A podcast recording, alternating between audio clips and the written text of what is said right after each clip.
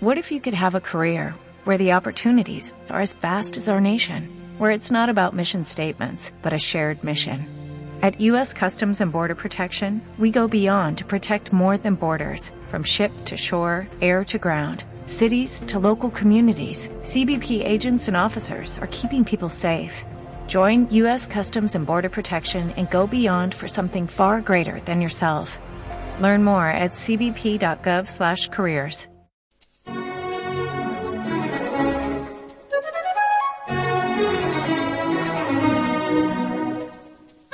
En As Radio.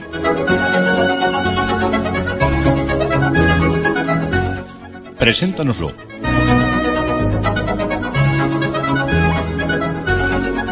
Un programa de Elías Barco, María Fradás y Vicente Tubau.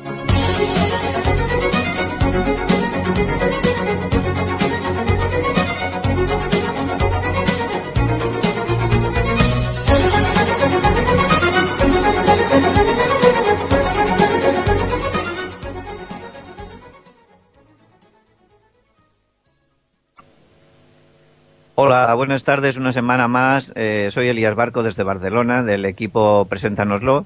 Tenemos detrás de los mm, de la parte técnica, como siempre, a Miguel Campos. Y hoy tenemos una invitada que seguramente nadie que escuche esta radio la conoce, porque creo que no ha hablado nunca por ella, ni dice que no quiere hablar, que es muy tímida. Eh, le voy a presentar por si acaso ella quiere decir algo o si mi información a lo mejor no es correcta, mi, mi, servicio de documentación no me ha pasado la información correcta. Rocío Sánchez, buenas tardes.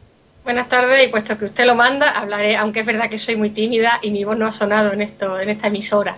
Pero en fin, como lo dice el, el jefe y lo dice este señor, yo hago todos los honores. No, yo a mí me suena, me han hablado de que hay una Rocío Sánchez que hace algún programita nada, pequeñito, de poca importancia y una y un, de un tipo de música que, que bueno, que a nivel mundial pues está prácticamente no está valorada. Oye, ahora sí salto, ahora ya es, sí salto. Es, no usted, es usted, doña Rocío Sánchez, la que nos hace el programa de, de, de música clásica. Es usted misma, sí, sí, en sí. persona. Persona. Bueno, y bueno, pues me, nos gustaría eh, que para los oyentes de, del programa Preséntanoslo, pues que nos dijera un poco, en principio, para comenzar, cómo está, si estás contenta con, bueno, con hacer este programa en la radio. Y... Bueno, la única pega es el sueldo, que me lo tendrían que subir. Pero aparte de eso, bueno, bastante bien. El problema es que, claro, la música clásica, como tú bien has dicho, así medio de broma, pero es cierto, no está muy valorada y en un círculo como esta radio, que quieras que no, querámoslo o no, es de absoluta minoría, pues encima un programa de más absoluta minoría, pues resulta que muchos de los días no tendremos ni oyentes. Pero como yo no lo hago por, bueno, sí lo hago por la audiencia, claro está, me gusta que la gente disfrute con el programa y así, pero me lo planteo como reto personal un poco y me divierto y bueno, si, si me escuchan, me escuchan y si no, pues qué se le va a hacer y si a la gente no le interesa, pues está en todo su derecho de cambiar la emisora, es lógico, yo tampoco escucho a lo mejor muchos programas que no van conmigo, pero en fin, lo que sí me gustaría, porque es que esta música es tan, tan buena y tan interesante, o como a mí me encanta, pues me gustaría que mucha gente pudiera disfrutar igual que yo disfruto de ella, porque pienso que si no se pierden algo muy importante, claro, a mí me podrían decir lo mismo con otros tipos de, por ejemplo, yo no soy muy de flamenco y a lo mejor alguien me dice, no, pues tú, sí estamos de acuerdo, es que pasa con todo, ¿no? Pero en fin, yo tiro para lo mío, ¿no? Y tú ya desde el principio llevas por lo menos un año, año y pico, ¿no? Desde que empezó prácticamente a funcionar la radio, que llevas haciendo eh, este tipo de, de, programa, ¿no? Sobre música clásica. ¿O empezaste sí, haciendo sí. algún otro programa?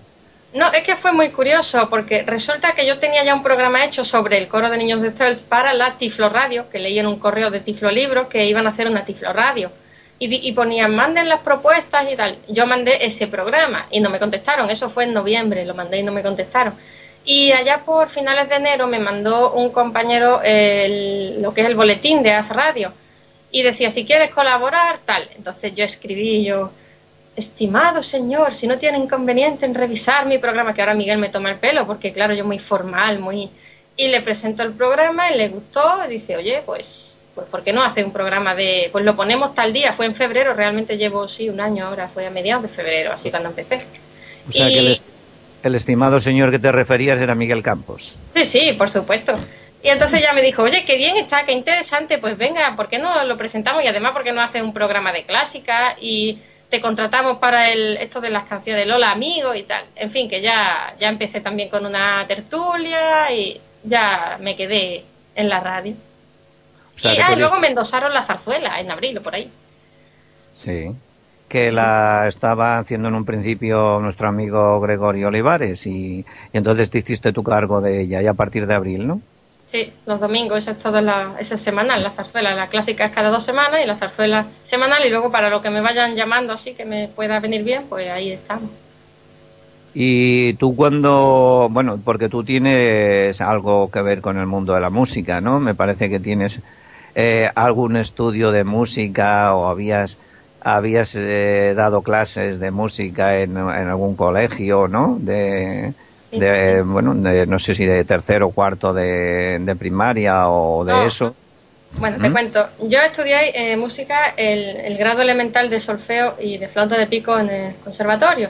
Aparte, la carrera que hice fue, quería hacer musicología, pero había muchas trabas en el tema de transcripción de partituras, exigiendo un ritmo muy rápido, que quieras que no era complicado. Había asignaturas muy visuales, como notación, paleografía, y dije, no me merece la pena. Entonces estudié filología hispánica pero luego las oposiciones me presenté a secundaria por música, la aprobé en 2004 y desde entonces, bueno, luego también estudié traducción, interpretación por alemán, pero eso es como, no me, no me he dedicado todavía a algo de eso, ya desde que desde 2004 que aprobé las oposiciones me dedico a, la docencia y estoy en institutos de, secundaria, o sea, mis alumnos de primero, eh, antes segundo ya lo han, bueno, sería primero, mm, eh, bueno, de segundo eh, a lo que quitas tercero y cuarto de la ESO, o sea, alumnos que y también aparte de la música me endosan alternativa a la religión y alguna historia rara, pero vamos, que para completar horario las tutorías, etcétera, pero sí, mis alumnos son en, un marco así que abarca de, de 11 a 16 años, con intervalo de, porque tercero no hay, pero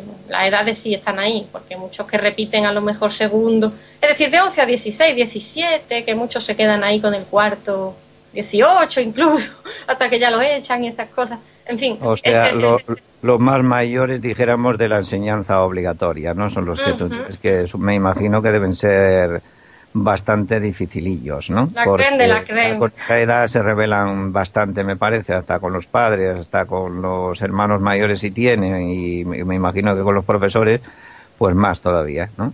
Sí, es horrible. Me he encontrado, claro, como en todo, algún alumno bueno, hay que decirlo, ¿no? Pero la regla general es que están totalmente desmotivados, con música, más todavía, que eso representa algo en mi contra, porque la música no está, por desgracia en este país, no está muy bien considerada y aparte de eso, como son, que están desmotivados absolutamente, no tienen curiosidad, que yo digo, ¿cómo es posible que los niños pequeñitos tienen una curiosidad por todo, quieren aprenderlo todo, se fijan en todo, y estos están ahí en plan mueble, vegetando, como yo digo, y están que les da igual todo, están como si yo hubieran vivido siete vidas y lo supieran todo, y que de vuelta de todo, un pasotismo impresionante, son, no sé, inconmovibles, diría yo, y a mí me asusta, porque es una actitud que están ahí, y yo digo, por lo menos por aburrimiento podían atender, pero no, están ahí en plan pasivo, ahí me las ven todas y ni atienden, ni se mueven, ni solo protestan, protestan y se creen que lo merecen todo. No sé, es el retrato un poco que yo veo en mis alumnos, la verdad. ¿Y cuánto tiempo llevas tú como profesora de música? Porque creo recordar que el año pasado o el curso pasado tuviste algún problema, que había algún, bueno, algún cabeza cuadrada de estos que nunca faltan en, todas partes, que consideraba que el hecho de que tú, por el hecho de ser ciega, no, no pudieras desempeñar tu, tu labor como profesora de música, ¿no? Sí, yo empecé en 2004, como digo, estuve eh, cuatro años por pueblos de Granada y luego el año pasado me destinaron a un pueblo de Jerez, a un pueblo pequeño, una pedanía, Guadalcacín, una pedanía de Jerez. Que claro, ahí me encontré con varios problemas, porque en Granada, aparte de que aunque a veces no estuve en Granada, Granada nunca, pero estaba en pueblos que me iba con los compañeros, también tuve mis dificultades, pero vamos, vivía en Granada. Y entonces allí pues contaba con un servicio de voluntariado de la ONCE, también el último año de Granada conté con un apoyo puesto por la administración y tuve una serie de facilidades, además el, además el hecho de estar en una ciudad pues nos facilita a nosotros mucho las cosas, por el tema de la ONCE, de que nos transcriban material, de, de, los tiflos, como todos sabemos, que siempre para cuando un material se te fastidia, o en fin, a las adaptaciones. En cambio, pues yo estaba, eh, me mandaron a una, bueno, y si no, aparte en Granada tengo, tenía un montón de amigos que a la hora de corregir exámenes, si no había un voluntario de la ONCE disponible, pues siempre podía recurrir a alguien. Pero mm, luego me destinaron a esta pedanía de Jerez. Yo pedí comisión de servicio, pero se me denegó porque no cambió la normativa. Me dijeron que la pidiera en otro plazo y como después solicité una historia de profesora visitante en Alemania, pues dije, bueno, como tenía mi esperanza de que me lo dieran, digo, bueno, da igual, cometí un error porque, en fin, me dieron ese pueblo y entonces tuve los problemas en Cádiz, la provincia de Cádiz, no hay voluntariado de la ONCE. Yo allí en el pueblo hay servicio de autobuses, pero no muy bien y además, aunque está cerca de Jerez el pueblo, tardan muchísimo no hay, no tenía yo allí nadie, un pueblo pequeño donde no hay recursos, pues me veía la tesitura de que no sabía cómo iba a poder corregir exámenes. Solicité un apoyo de la administración, eh, se me denegó y luego mm, a un compañero mío, también ciego, ya que estaba en Granada, a él sí se le concedió el apoyo y a mí se me dijo que esa figura no se contempla. Total, que yo vi que ya me estaba un poco amargando, por así decir, es que no me encontraba bien realmente, veía que dormía mal, que me pasaba las tardes claro, yo era de volver de trabajo y estar sola en la casa allí encerrada, no sé, yo veía que, estaba mal, me estaba poniendo mal y un día ya, porque me decían incluso compañeros míos que me veían ya incluso llorando, porque aparte la directora, pues muy mal, recibió un trato bastante mm, poco considerado, diciendo que yo, si había problemas de disciplina, el problema era mío, que yo, si no sabía resolverlo, que yo era la que sobraba, es decir, que no encontré mucho apoyo. Entonces ya, como ya la situación me estaba mm, un poco desbordando, pues mm, incluso compañeros míos me recomendaron que fuese algún médico que les comentara el caso y que a lo mejor me convenía retirarme un mes o así para descansar. Total que fui y me, el médico también me, dio la baja, me dijo que estuviese un mes en casa. Pero luego ya me estuve hablando con el sindicato, incluso con compañeros míos, diciéndome, mi propio jefe de estudios, que no se me ocurriera volver, que había muchos problemas de disciplina. Yo nunca había encontrado tantos problemas.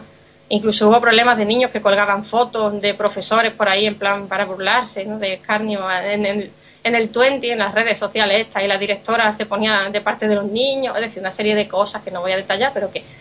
Y ya seguí, me dijeron, no, tú sigue, tú sigue de baja, total, que ya seguí, y a esto que en febrero mm, me llama el inspector médico de Cádiz, de la delegación de Cádiz, que tienen una inspección, una asesoría médica, ¿no? Para ver las bajas, cómo van, cómo dejan de ir, para controlar. Total, me llamó, yo pensé un mero trámite, pero cuando voy, nada más entrar, lo primero que me dice es que, pero es que el informe está mal porque tú no tienes depresión, tú lo que tienes es la ceguera y una persona con ceguera no puede dar clase. Digo, mire, yo he estado dando clases varios años, lo único, yo he tenido una serie de condicionamientos que me lo han facilitado porque si tengo unas limitaciones pues necesito más ayuda. Y además ahora mismo hay ejerciendo otros compañeros ciegos y no, no, no, no, ¿por qué un ciego? Porque si vamos a tener que pagar a otra persona de apoyo, un ciego aquí no. Digo, pero si yo no apoyo, si a mí me conceden comisión de servicio, que se la conceden a muchísima gente, incluso gente que se lo inventa para cambiar de, instituto y de colegio, alegan una serie de motivos y, pueden cambiar de colegio, se lo conceden a gente que, que ve y que no tiene problemas, en teoría. Y no me la iban a conceder a mí, que por ley está regulada la adaptación al puesto de trabajo, pues eso, además mi compañero, yo siempre poniendo un ejemplo de este compañero, se le ha concedido, que también lo destinaron a otro pueblo, se le ha concedido la comisión de servicio. No, no, pues olvídate, olvídate de las comisiones de servicio. Total que me, dijo que lo mío iba para, para jubilación, que se iba a tramitar un expediente de incapacidad. Digo, pero ¿cómo va a ser eso? No me dejaba ni hablar. Bueno, bueno, eso ya se lo mm, plantea usted al tribunal. A mí no me diga nada, yo tramito esto para incapacidad. Yo me quedé un poco extrañada porque digo, no creo que sea eso, pero cuando hablé con mi sindicato, pues me dijeron que sí, que efectivamente que lo que iban era proponerme para jubilarme. Digo, bueno, si yo me encuentro con los miembros del tribunal que sean tan obtusos como este señor. Ahora resulta que sin yo quererlo, digamos que la maquinaria esta me traga y a mí me jubilan sin yo pretenderlo. Entonces en abril me llegó una carta, su expediente se ha iniciado. Y yo diciendo, ¿y eso qué quiere decir? Que se ha iniciado. ¿Yo qué tengo que hacer? Una desorientación que no sabía. Solicité en mayo comisión de servicios. Todo el mundo me decía, si no te la dan a ti, no se la dan a nadie. Ya mi idea era esperar y cuando me dieran la comisión de servicios, porque ya cada vez era más difícil incorporarme. Si al principio me había visto un poco desadaptada, ya de, golpe y porrazo entrar en abril o mayo, pues... Y además el, el, curso ya estaba muy avanzado y prácticamente casi llegando al final, ¿no? Claro, y con el expediente de jubilación abierto yo no sabía qué tenía que hacer, total que en fin, cuando ya me salió lo de las comisiones de servicio, la resolución, resulta que se me había denegado. Claro, ¿qué pasa? Es que este señor inspector médico es el que tramita las comisiones de servicio, el que emite informe positivo o negativo. En mi caso, como me tenía echada la cruz, por así decir, emitió un informe, un informe negativo. Entonces yo recurrí a todo esto mientras recurría y no, que me decían, ah, no, el recurso seguro que lo gana, seguro. Pues me di de alta, solicité el alta porque digo, ya me dan, yo ya voy a septiembre para los exámenes, me conceden la comisión de servicio y me voy. Solicité el alta y me llaman por teléfono diciéndome que no me conceden el alta. Digo, pero ¿cómo que no? Ahora yo qué hago? No es que tiene un expediente de jubilación abierto, entonces, y yo estaba asustadísima. La comisión de servicio en septiembre se me volvió a denegar. Y yo decía, bueno, ¿y qué tengo yo que hacer ahora? Hablando con mi sindicato, digo, ahora yo qué hago. A mediados de octubre salió el proceso, porque me llamaron entre tanto en agosto del Tribunal Este de Incapacitación. Yo expliqué mi caso, y ellos lo comprendieron, ellos no dependen de este señor, eso está ya en Sevilla, está centralizado. Y en agosto salió y salió, por supuesto, que no me jubilan, porque vamos, hay que ser demasiado obtuso para jubilarme por estas cosas, vamos.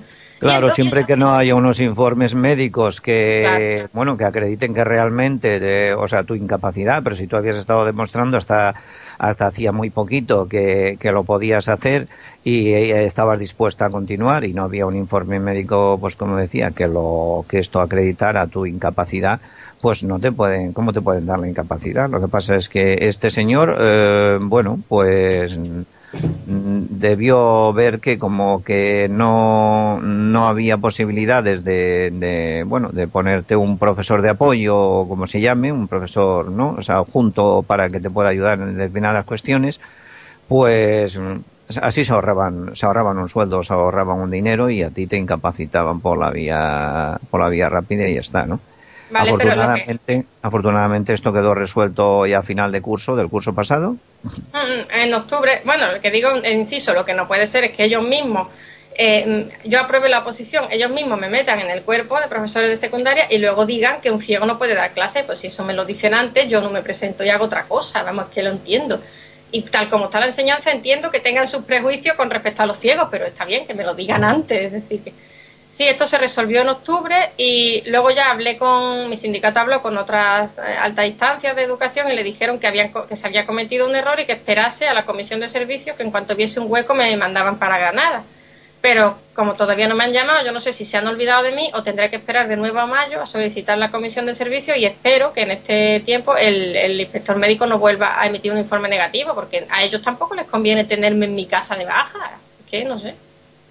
Mm, bueno, parece ser que en, algunos momentos eh, dicen que peligran las pensiones y por otra por otro lado pues parece que, que no les importe o haya gente por ahí que esté poniendo palos en las ruedas y que esté ocasionando a las arcas del Estado o de, o de, los gobiernos autónomos, en tu caso de Andalucía, pues un gasto, un gasto inútil porque podías estar desempeñando, desempeñando tu trabajo y ganándote tu sueldo o desempeñando tu trabajo. O sea que ya con todo esto ya llevas, bueno, el curso pasado y lo que va de este todavía sin, sin incorporarte, ¿no? Sí, bueno, me di de baja a final de octubre del año pasado, del 23 de octubre de 2008 y hasta, hasta ahora. Y dicen, ellos dicen que si un gasto, que si el apoyo, si me hubieran mandado a Granada, no me tendrían ni que poner un apoyo todos los días, sino algún día para corregir exámenes y luego con los servicios de voluntariado de la OCE que hay y amigos y pues me hubiera ido apañando, pero ellos se quejan del gasto y ahora me tienen en mi casa, prefieren tenerme aquí de baja y están pagando mi sustituta y a mí, entonces ¿en qué quedamos?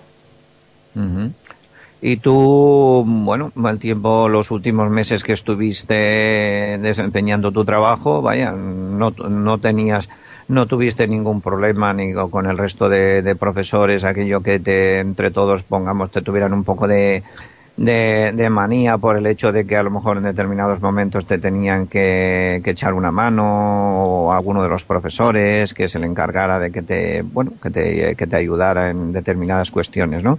Bueno, te, voy a ser sincera, eso siempre pasa y me ha pasado de compañeros míos diciéndome que no les pidiese nada, que no les pidiese que ellos ya bastante tenían con su trabajo, que estaban hartos de hacer también mi trabajo, que no tenían ganas de vigilar la guardia cuando yo tenía examen y una de las veces se me copiaron todos los alumnos porque no les dio la gana a los de guardia de ir a, a la clase y tuve que impugnar el examen y encima le pusieron pega, dijeron que yo por qué impugno el examen, que es decir, que siempre hay, siempre hay compañeros buenos y siempre hay compañeros que no están dispuestos a hacer nada por ti y encima te van criticando y diciéndote que es que ¿y cómo estás ahí? Si yo hago el 99% de mi trabajo con los ojos, pues tú no tendrías por qué estar aquí. Entonces hay de todo y realmente sí, me he encontrado con muchos compañeros muy antipáticos, ¿eh? hay que decirlo. Ya, pero me imagino que también has tenido algunos otros que, que te han echado no a lo mejor una mano, sino las dos o... Por supuesto en todo lo que han podido te han ayudado, ¿no? Y te han dicho que estaban ahí, así como otros te han dicho que no que no estaban, ha habido algunos que te han dicho o alguno que te ha dicho que estaba, ¿no? Que estaba para lo que pudiera echarte una mano. Sí, eso por supuesto, es como todo, que, que la verdad. A mí me ha sorprendido porque es que siempre te sorprende más encontrarte con gente mala entre comillas, porque yo imagino que lo natural es lo contrario, es que a mí me pasa y yo estoy dispuesta, si yo fuera al revés, yo estaría dispuestísima a echar todas las manos que hubiese que echar. Entonces, he encontrado algunos compañeros muy buenos, pero como me sorprende tanto los compañeros que he encontrado, que es que son totalmente sí eso, pues la verdad es que los pongo para mi cuenta más, eso, porque no, no me cuadra. Pero sí, sí, hay que decir que también me he encontrado con compañeros que han estado ahí siempre, en, en todo momento, que me han llevado eh, de aquí para allá, a lo mejor si había que ir al trabajo y no me han cobrado nada, porque también había en un instituto que me ponían unos precios abusivos. Yo estaba, está bien que pague, pero ponían unos precios que es que ya era demasiado. O que me han ayudado y no han dicho absolutamente nada, en vez de nosotros que te ayudan, pero después dicen que, ah, pues esto, la gente cobra por esto y cosas de ese tipo. Es decir, que es que hay de todo. Y en cuanto al ser afiliada a la ONCE y, por ejemplo, la, la ONCE, aparte de, la institución tan grande que es, eh, estar integrada en el CERMI o, bueno, los CERMIs autonómicos, que en el, en el caso de, Andalucía, como se llama, aquí en Cataluña es COCARMI, eh, ahí no sé si es simplemente CERMI como es a nivel estatal. Eh, em, ¿Tú recurriste a ellos y ellos eh, en algún momento han intentado de, bueno, de, ayudarte cuando tenías problemas y todo esto? ¿O ellos mm, recurriste y, y, se lavaron las manos y dijeron que no, que no podían hacer nada o que no era competencia o algo por el estilo? Bueno, si, si, te refieres a partir de ahora, cuando lo de la jubilación, porque antes, por ejemplo, en Granada, el servicio de voluntariado no estaba estipulado para lectura de exámenes. Me decías que como mi renta era superior al número que tenían ellos establecido, que yo tenía que pagarlo. Entonces yo estuve ahí luchándolo. Y sí, gracias a gente de ahí de Granada, se consiguió, pude conseguir que ese servicio de voluntariado se ocupara también de eso.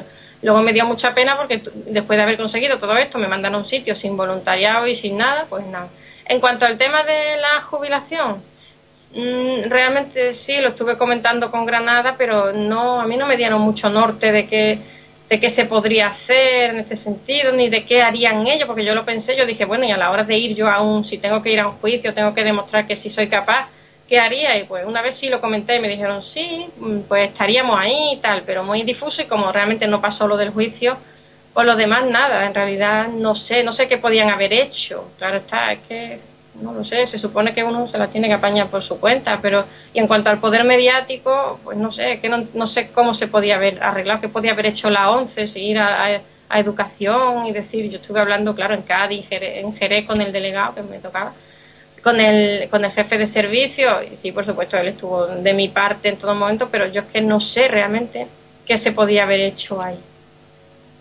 Ya, pero ellos sí que te dijeron que, bueno, llegado el momento, o sea, estarían a tu lado y apoyándote hasta, vaya, hasta el último, hasta el último segundo y haciendo todo lo que pudieran por su parte para que esto no se llevara a cabo, ¿no? Sí, realmente, porque el jefe de, de servicio de Jerez, vamos, yo siempre que hablé con él muy amable y en Granada también estuve hablando y también gente muy amable que lo lamentaban y tal, en realidad una especie de, apoyo moral. Ahora yo no sé si hubiera llegado la cosa de ir a un juicio, de demostrar lo que fuese o de emitir un informe, qué habría, realmente qué habría pasado. Entonces no puedo decir nada ni a favor ni en contra porque es que no sé, no sé qué, qué podía haber pasado en realidad. Lo que, lo que sí es que, bueno, también ellos dicen, tú estás trabajando fuera, pues nosotros, pues, ¿qué vamos, tampoco qué, qué vamos a hacer? Si es trabajar dentro de la ONCE y un conflicto con ellos, pues sí, ya sería a nivel mediático, ¿no? A lo mejor poder haber hecho algo, ¿no? Porque es que no lo sé, no lo sé. Realmente yo me he visto muy, muy sola en el sentido de que a mí me iban mandando cartas diciendo que se había abierto un expediente, que si tal, que si cual y no sabía qué hacer, me he visto muy desorientada, el sindicato tampoco sabía porque decía que es la primera vez que pasa una cosa de esta, en la 11 pues claro tampoco y yo decía, bueno pues esperar, pero esperar a qué y ahora Si yo me incorporo, ¿ahora qué pasa? Que a lo mejor dentro de dos años me llaman y me jubilan. Me he visto muy sola en ese sentido, realmente. Pero es que la ONCE es una gran institución. El hecho de que tú trabajes fuera, aparte el CERMI, pues también eh, representa a, todo a todas las personas con todo tipo de, discapacidad que hay en España.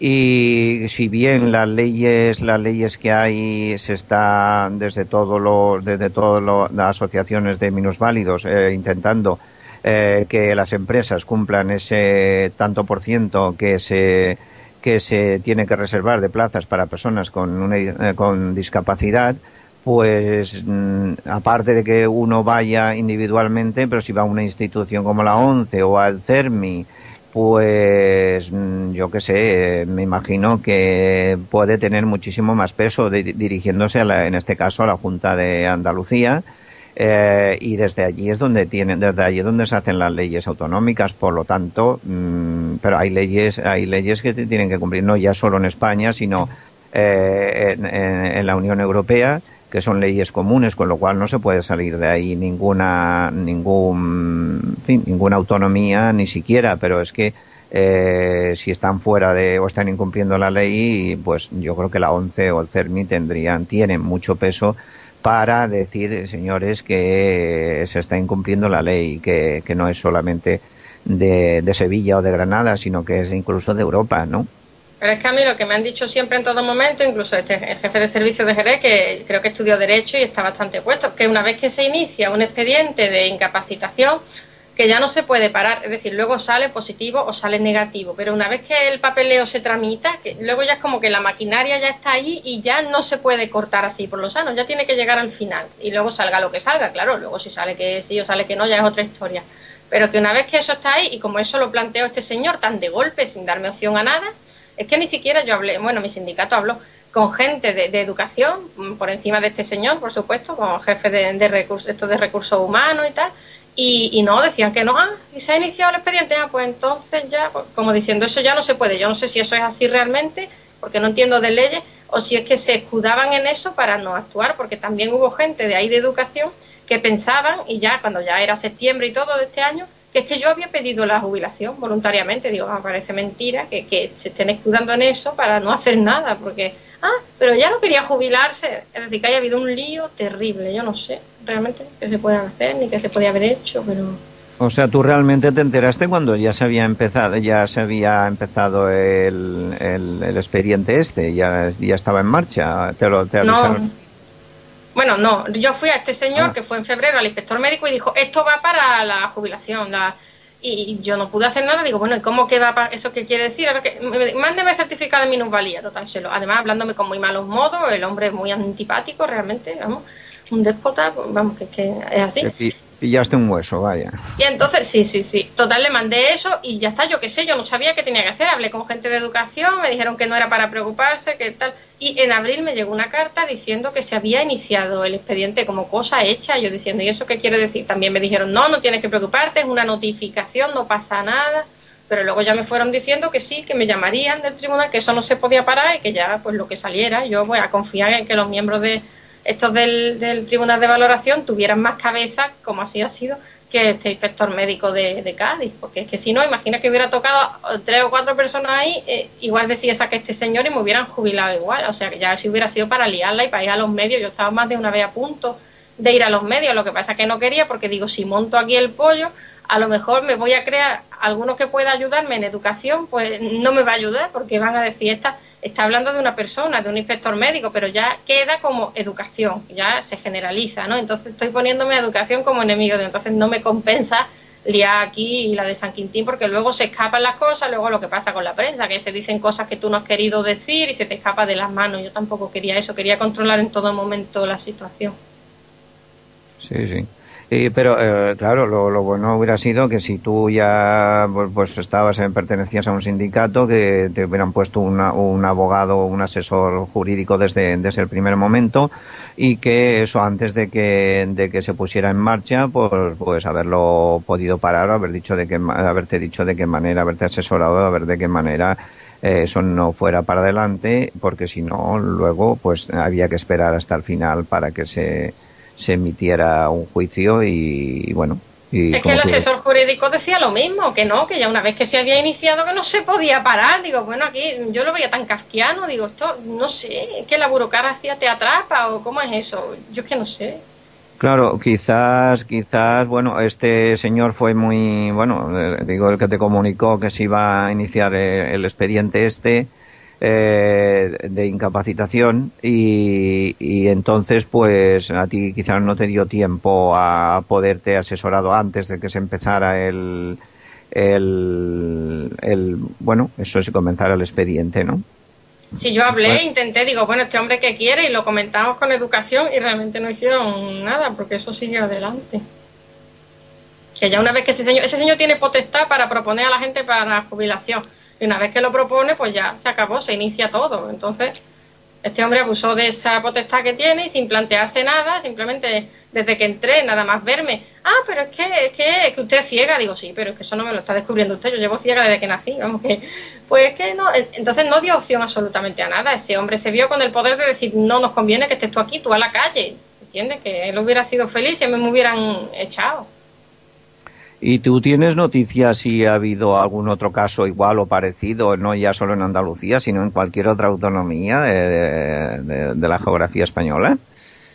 Algo me han comentado, me han comentado algo de que en Algeciras también había alguien que no sé si querían jubilar, pero yo no sé porque como no estoy segura no quiero dar falsa información. Lo que sí pasó una vez es con un compañero mío, es que mm, un inspector, esta vez de educación, empezó a decirle que él, no, y también fue en la provincia de Cádiz, con lo cual es que yo pienso que en Cádiz no quieren ciegos. Pues empezó a decirle que él como ciego no estaba capacitado para, para dar clases y también tuvo también tuvo sus problemas. Lo que pasa que al final se solucionaron y le pusieron un apoyo, al final se solucionó, pero también tuvo y tuvo repercusión mediática porque él llamó a los medios. Yo es que no quería hacer eso porque digo, como se me empieza a escapar esto de las manos, pero sí, sí, eso pasó hace tres años y también hubo sus cosas. Es decir, que, que mucha gente simplemente es que no quiere no quiere ciego. Además, este señor decía que él estaba dispuesto a decir a, a testificar ante un tribunal si era necesario, ante quien fuera, que un ciego no puede dar clase de de secundaria. Bueno, pues si no puede dar clases de secundaria, o lo dicen ustedes antes, porque si nos presentamos a posiciones, reservan las plazas y después dicen que no, pero es que las ayudas, lo de facilitando los medios, no es la excusa, porque se aboga mucho, aquí se habla mucho de la integración, de la igualdad de oportunidades, y ya, ya pienso yo, bueno, lo pensaba antes, pero ahora más, que esto es una demagogia, porque queda muy bonito decir, ay, qué bien, cupo de plazas, y se aumenta la reserva de plazas discapacitados, y hay tantos puestos ocupados por tanta gente claro, mientras que no ocurra nada y mientras que le venga bien a ellos, pero esto es una demagogia porque fijaos cómo están, están en contra en realidad. Claro, pero es que lo que tienen que hacer, si, si, hay, si hay una ley, es para que se cumpla. Si a ti a cualquier persona ciega eh, le dan la opción a poderse presentar o a pasar una oposición y sacar plaza, pues esa plaza es eh, mientras, como decíamos antes, no haya un certificado médico que, eh, bueno, que tengas algo diferente a la ceguera que te, que te pueda incapacitar para, para dar tus clases normal, porque tú ya has pasado la oposición como ciego como ciega en tu caso, y que, bueno, la, eh, has ganado la plaza. Y si has ganado la plaza, antes de, de, estar ejerciendo como profesora de música, pues ya ha pasado por, por, por tribunales que, que, tenían tiempo y posibilidad, si, el, si no pudiera ser, de, de decírtelo antes de llegar a, ejercer tu profesión? Por supuesto, porque ellos no se casan con nadie, vamos, que no tienen por qué, que eso es así. Y además también pasé, tuve que entregar un, bueno, pasé por el centro base esta de valoración de para todos los discapacitados tenemos que pasar un, entregar un documento de, de idoneidad, que yo eso lo veo absurdo, para demostrar que, bueno, si lo hacen, por algo será, pero en fin, que a pesar de la discapacidad, pues uno es idóneo para desempeñar ese puesto. Total, un mero trámite, lo que pasa es que algunos se lo pueden poner complicado y me parece que algún compañero directamente no se lo, Ah, eso sí es verdad. Hay un, hay un compañero de Madrid que hizo magisterio y también tuvo problemas, que a la hora de, emitir ese certificado de idoneidad le dijeron que no y simplemente ya no está, mm, lo retiraron de, esa, de, la, de ese trabajo y ahora no sé qué está haciendo, pero sí es verdad que ha habido también problemas con eso. Bueno, en mi caso fue un mero trámite, pero si está ahí ese certificado diciendo que puedo ejercer. Si está, ellos mismos me han, me han aprobado y me han metido ahí, pues ahora no pueden decir ellos mismos que me saquen, pues vale, si me quieren jubilar, pues llevarme otro puesto, aunque sea en la delegación, donde sea un puesto de administración, en la función educativa de otro tipo, no sé, o, o, ustedes me jubilan con todo mi sueldo, porque si a mí me han dicho que entre y yo he entrado y ahora por un error suyo me dicen que no se puede, pues yo ya no, yo no he hecho una carrera y he estado años estudiando para que luego me, digan, pues no, todo tu esfuerzo, porque eso es otra, si me jubilan, si pretendían jubilarme con la incapacidad absoluta, ahora qué pasa, que ya no puedo yo hacer absolutamente nada en mi vida, he estado eh, con dos carreras universitarias, una administrativa para tirarlo todo a la mierda, que, absurdo, ¿no? Porque, claro, tú estuviste, decías desde el 2004, ¿no? El curso 2004-2005 ya, ya estabas ejerciendo hasta el 2008, estuviste prácticamente cuatro años y de repente estos señores, después de cuatro años de estar ejerciendo tu profesión, se dan cuenta, eh, o este señor en concreto, porque parece ser que saltándose pues otros tribunales que te habían, bueno, dado la oposición por tus, por tus méritos que lo habías demostrado en en las pruebas que te habían hecho, que habías tenido que pasar. Con lo cual, este señor está, yo creo, saltándose por encima, pues, pues las leyes que hoy en día eh, están en vigor en cuanto a la, a la, mm, bueno, que una persona con la discapacidad X, en este caso la ceguera, pueda dar, o sea, desempeñar ese trabajo. Pues sí.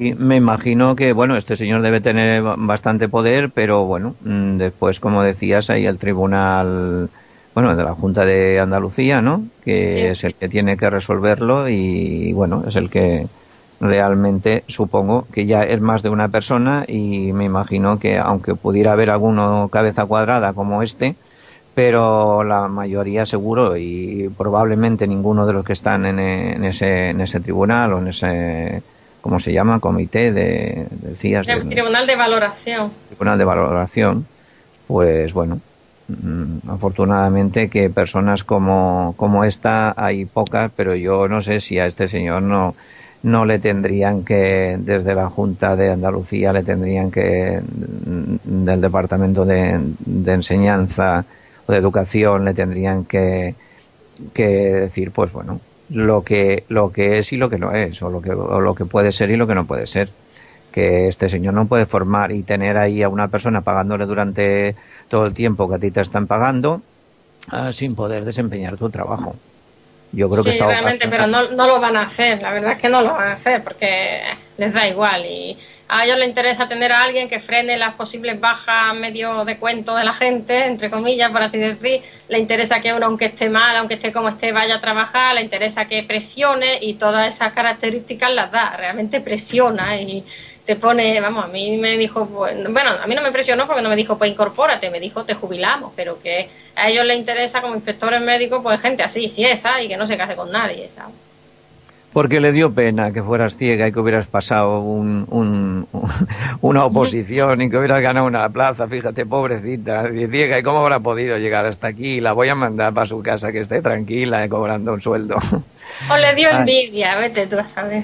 O sí, o sí, también podría ser. Esto lo he dicho así un poco en plan, así de humorístico por, por romper un poco, pero realmente la, la cosa es, dura, es seria y, bueno, casi diría yo vergonzosa, ¿no? Que, que en, el siglo XXI, pues, pues puede haber personas que tengan tan poco claro, claro o nada claro pues eh, lo que un ciego puede puede ser capaz de hacer o sea además demostrado pasado unos exámenes unas oposiciones y, y, habiéndolo estado haciendo durante cuatro años. Es que en ningún momento antes había sufrido la discriminación así, con esa, con su, con toda su, su crueldad y en carne propia y, de esa forma, como un mazazo. Antes, pues sí, yo sé que soy ciega y necesito una serie de cosas, tengo más dificultades para determinados aspectos, necesito más ayuda, pero sufrir la discriminación así eh, directamente y con toda la crudeza que se puede imaginar, esta ha sido realmente la primera vez y no sienta bien, es una cosa muy fea, no se la desea a nadie. Bueno, y tú como estás de, ánimos, tú sigues, vamos, eh, tu ánimo está al completo, ¿no? Sí, yo esperando, confío en que no ocurra nada, estoy siempre con mi miedo de decir, veremos a ver, porque mi esperanza es que el año que viene ya pueda empezar a trabajar normalmente, pero claro, nunca se sabe. Estoy ahí pues un poco como un impasse, podríamos decir, una pausa, y digo, bueno, a ver qué pasa a partir de, de ahora. Pero por ahora bien, porque ya por lo menos sé que no me van a jubilar. Espero que este hombre no vaya a abrir, porque como dicen que a los 18 meses de estar de baja te vuelven a te llaman y se abre un expediente, pero como a mí ya me lo han hecho, no me van a volver a hacer lo mismo, porque ya está hecho, es decir, que, no tiene sentido.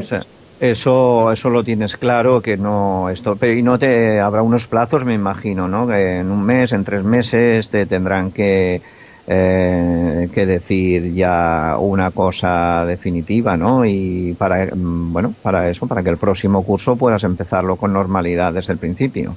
Eso se sabe en, en, en, junio, así, cuando sale la lista otra vez de las comisiones de servicios, si me la han denegado o no. eso ya por junio, por ahí se sabrá. Mm, si no me llaman antes, que puede ser que me llamen antes si hay un hueco, como me dijeron, que si había un hueco me llamaban, pero no lo creo, porque a mediados de octubre están todos los puestos asignados y es muy raro que se cree una vacante para todo el curso en un sitio donde yo haya pedido, es muy extraño, entonces no, realmente no lo creo. Pero, o sea, lo máximo ya que tenga que esperar es que en junio ya me notifiquen algo. Es como máximo en junio, ¿no?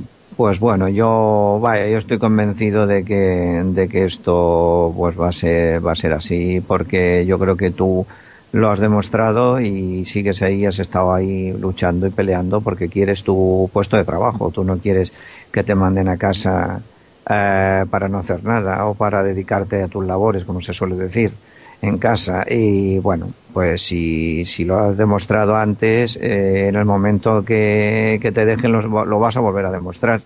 Porque además la, los años esos de experiencia también te tienen que ser, te servirán de algo. Eh, vamos, te van a servir de algo. O sea que, bueno, mm, yo tengo la confianza de que, de que sí esperemos que se haya quedado en un pues así en un, en un mal sueño aunque muy largo porque parece un peregrinar no de tantos meses. Pero bueno eh, dice nunca es tarde si la dicha al final es buena no sí esperemos que lo sea esperemos que tenga razón ya ya, ya iré contando.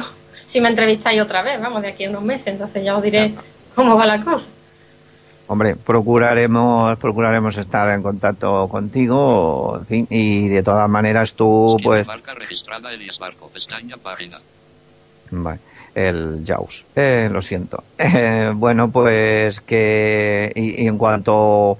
En cuanto a la radio y tal, ¿cuáles son tus proyectos? Porque, bueno, quizás hay gente, por el hecho que decíamos al principio, que no que no la música clásica no es precisamente de lo que la gente eh, más, más escucha a lo mejor y quizás tú, mm, tú sigues ahí y sigues pensando cada semana, cada dos semanas que haces el programa de, de, de, presentar cosas nuevas y de que tienes alguna noticia si, bueno, en, si ha subido la audiencia de, de a radio y, de que, bueno, tu programa ya ha subido en audiencia o se mantiene o no tienes eh, ahora mismo ninguna, ninguna noticia al respecto.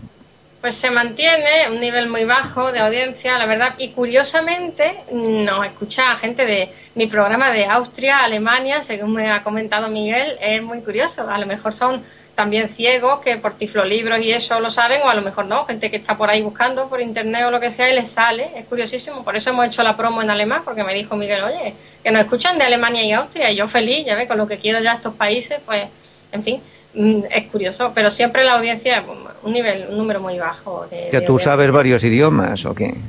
Sí, alemán, italiano, luego el inglés que se ve en el nivel del bachillerato y luego el inglés lo tengo un poco oxidado, ahora Luego el francés lo entiendo cuando lo leo, pero no lo he hablado nunca, lo mismo que me pasa con el portugués, que lo entiendo cuando lo leo y eso, pero no lo he estudiado así.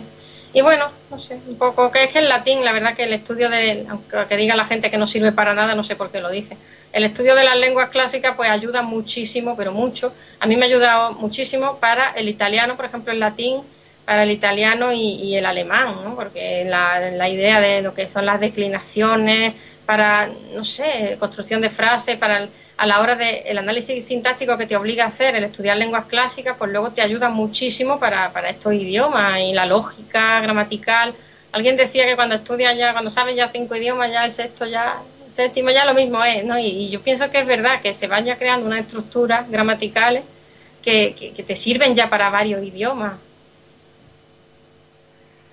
Tú decías que hace bueno, un año prácticamente, desde que empezó a funcionar la radio, que, ya empezaste, ¿no? Y, bueno, y en esto, en todo este tiempo has visto, bueno, pues eh, cómo ha ido evolucionando a radio y te encuentras a gusto en esta emisora o, o has tenido momentos que has dicho, pues no sé, como me escucha tan poca gente eh, casi que estoy pensando dejarlo. Eso no seguro que no lo has pensado en ningún momento. Con lo no que lo he pensado. no, lo único que pensaba decía, veremos a ver, cuando me llamen para trabajar, como voy a tener menos tiempo, y primero decía, como no voy a tener ordenador porque mi portátil tiene un problema con la tarjeta de sonido, ahora estoy con uno grande, pero ahora ese problema se ha subsanado porque me han regalado un netbook de esto, entonces eso lo puedo llevar a cualquier sitio y si tengo internet, pues puedo seguir con la radio. El problema es los discos para mandarlos y para comprimirlos, porque claro, no tiene unidad de CD y habría que, si no tengo los discos donde vaya, pero ya nos podíamos un poco apañar. Pero mi problema es eso, que si cuando me llamen por la falta de tiempo, por la falta de material o algo, el no poder, pero también me planteo, digo, bueno, hago grabaciones, por ejemplo, cada 15 días, que vaya a mi pueblo a lo mejor, grabo dos o tres programas y bueno, si en fin, si veo que es que realmente no puedo, pues tendría que dejarlo, pero si no, yo no, no me lo he planteado porque es que realmente me gusta y además me ha, mm, gracias a esto de As Radio, pues he conocido a gente, bueno, como tú en este momento, como Miguel y como una serie de Gregorio y una serie de personas también oyentes con los que he tomado a Cristina Ruiz, con algunos, que, que estoy encantada, pues he hecho nuevas amistades y eso siempre es bueno y nuevos conocimientos porque todos me enseñáis algo y en fin, que esto está muy bien. Trabajar todos juntos en un proyecto, se siente uno muy acompañado, ¿no? porque ves como tus propios otros compañeros pues están ahí con el mismo entusiasmo haciendo programas. De hecho, eso lo pude ver en el encuentro este de, de Madrid que hubo en junio y me hizo mucha ilusión conocer a la gente y no sé, compartir experiencias con esto de, la radio. Y sí, allí tuvimos ocasión de conocernos una serie de personas que la verdad que yo me, imagino que a ti te pasaría igual, que no te, te imaginabas que si eran altos, que si eran gordos, que si eran altos, delgados, que si eran bajos o gordos y, a lo mejor no era, ninguno se ajustaba a lo que uno había pensado como era esa persona, ¿no? Bueno, yo como sobre eso no me suelo hacer ninguna composición de lugar porque sigo sin imaginármela, porque del físico no me lo puedo imaginar, no he visto nunca. Y para mí es lo de menos, para mí lo que cuenta es cómo sea esa persona y eso con estos contactos de, de por Skype y así por se, se, puede ver, ¿no? Se puede ver también un poco. Luego nos vemos, quiero decir, como nos vimos solo un rato, no hemos convivido en plan cuando realmente se conoce a alguien, cuando ya convive personalmente más tiempo, pero la relación que tuvimos tampoco te va a cambiar mucho en ese sentido, pero sí, me encantó poder veros en, en, directo, porque claro, siempre solo escuchar la voz, ¿no? Se echa de menos un contacto más físico, pues ir a tomar café, pues hablar así en corro, sin que se corte la conexión, en fin, algo más personal. Sin problemas de, la técnica por medio, ¿eh? y, bueno, allí hablando todos con todos y, bueno, y, haciendo pues mm, bueno, consolidando el gran equipo que, cada día es más grande que tenemos eh, en la radio. Y tú pues eres de, de las primerísimas de las primerísimas personas que han, que han estado colaborando y haciendo un programa que bueno en este caso me decías que haces también la zarzuela los domingos o sea que, llevas dos programas aunque uno es eh, eh, quincenal pero que bueno que yo por lo que por lo que vi en esa ocasión y por lo que y por lo que las diferentes ocasiones que te he podido escuchar a través de la radio pues se ve que eres una persona pues que, que el ánimo el ánimo va por delante y que y que bueno que tienes una gran una gran ilusión y una gran y una gran confianza en este proyecto y esperemos que todos apoyando el hombro pues lo llevemos mucho más arriba y, bueno, si hay más gente todavía que colabore o, o, van mejorando los que los que mejor sois o los que más destacáis vais todavía mejorando más cada día porque eso seguro que con la práctica y con la experiencia en la vida todo se mejora pues oye esperemos que, que dentro de, de mucho tiempo todavía todavía te estemos oyendo por aquí, estemos oyendo tu música, porque seguro que, que poco a poco, a medida que la audiencia de As vaya, de As Radio vaya subiendo, pues también será algún tanto por ciento más de gente que va a escuchar los programas de música clásica y zarzuela que tú haces. Pues sí, claro, confiemos en eso. Yo también espero seguir con, con todos vosotros y con este proyecto. Es muy ilusionante, ¿no? Una radio por internet es muy curioso y sí, me encantaría que tuviera más difusión, claro que sí, porque hay programas para todos los gustos, desde películas hasta música de todo tipo, hasta teatro, hay de todo, tertulia, entrevistas, temas que nos tocan muy de cerca porque somos nosotros, una radio para nosotros, ¿no? Nuestro colectivo, que oye, somos minoría y si vamos, si nos representa una radio, aunque sea por internet, pues está muy bien y estoy encantada de que, de que se haya llevado a cabo y la verdad es que admiro el trabajo de Miguel que se tira ahí 12 horas al día con la radio, pero vamos que... O, más, o más. ni duerme ni nada. 12 horas yo creo que es como mínimo. Sí, sí, yo creo que sí. Y creo que tampoco le suben el sueldo, así que... Eh, tampoco le suben el sueldo. ¿eh? El hombre yo creo que trabaja más horas para que dice, bueno, como cobro por horas, dice, pues cobraré más, pero nada, sigue a cero, a cero euros la hora, con lo cual eh, una hora más, cero euros más. Como ves, sigo tan materialista como cuando nos vimos en Madrid, ¿eh? Lo he cambiado. Bueno, eso ya lo sé yo, que tú lo, lo dices de broma, porque en, ningún, en ningún momento te lo has planteado desde el punto de vista de, de, cobrar ni un céntimo, lo haces porque te gusta y, bueno. Sí, por supuesto. Y bueno, pues que, bueno, pues Rocío, pues ese, suena ya la sintonía, se nos está acabando el tiempo por hoy. Me gustaría, si quieres, pues tienes un minuto, minuto y medio para decir algo, si crees que se nos ha quedado en el tintero, lo, que creas tú interesante de decirlo a través de, de nuestros micrófonos, venga, pues eh, lo que tú digas, lo que tú quieras.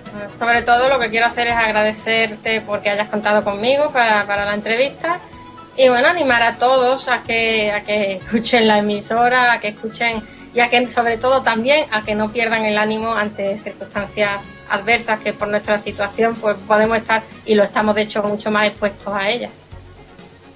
Pues si quieres dinos eh, los días y, la, y las horas que eh, normalmente que se emite tu programa, aunque normalmente en la programación de A Radio lo pueden consultar, pero si alguna persona, aquello que no había caído, había escuchado la radio en momentos que no se anunciaba tu programa, pues dinos, dinos qué días y qué horas eh, son los programas que tú realizas en esta emisora.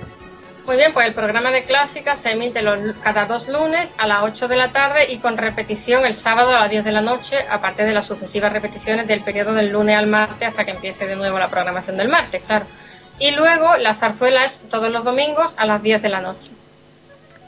Pues bueno, pues Rocío, muchas gracias. Eh, desde que María Ferradas, Vicente Tubao y yo, bueno, nos hicimos cargo del equipo de presentárnoslo lo teníamos lo teníamos en el punto de mira de, de contactar contigo, de hacerte una entrevista y la verdad es que ha sido un placer. Me he encontrado yo solo hoy porque Vicente y Maruja no han podido no han podido estar por la por la hora pero mm, yo les voy a transmitir desde luego de tu parte y ellos mm, lo van a escuchar, si no lo escuchan esta noche de 8 a 9 cuando se emita, pues lo escucharán al día siguiente las eh, repeticiones. Yo sé que Vicente Tubau todos los programas de Presentárnoslo, desde que está él en el equipo, pues todos los tiene grabados.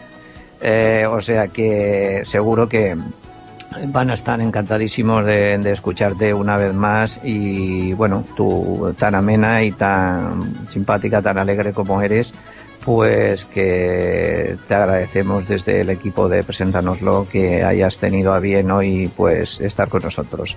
Muchas gracias, Rocío, y un saludo a ti y a, vosotros, saluda a tus compañeros, por supuesto. Pues por supuesto. Y a todos los oyentes de la radio, hasta la próxima semana, eh, una edición más de Preséntanoslo.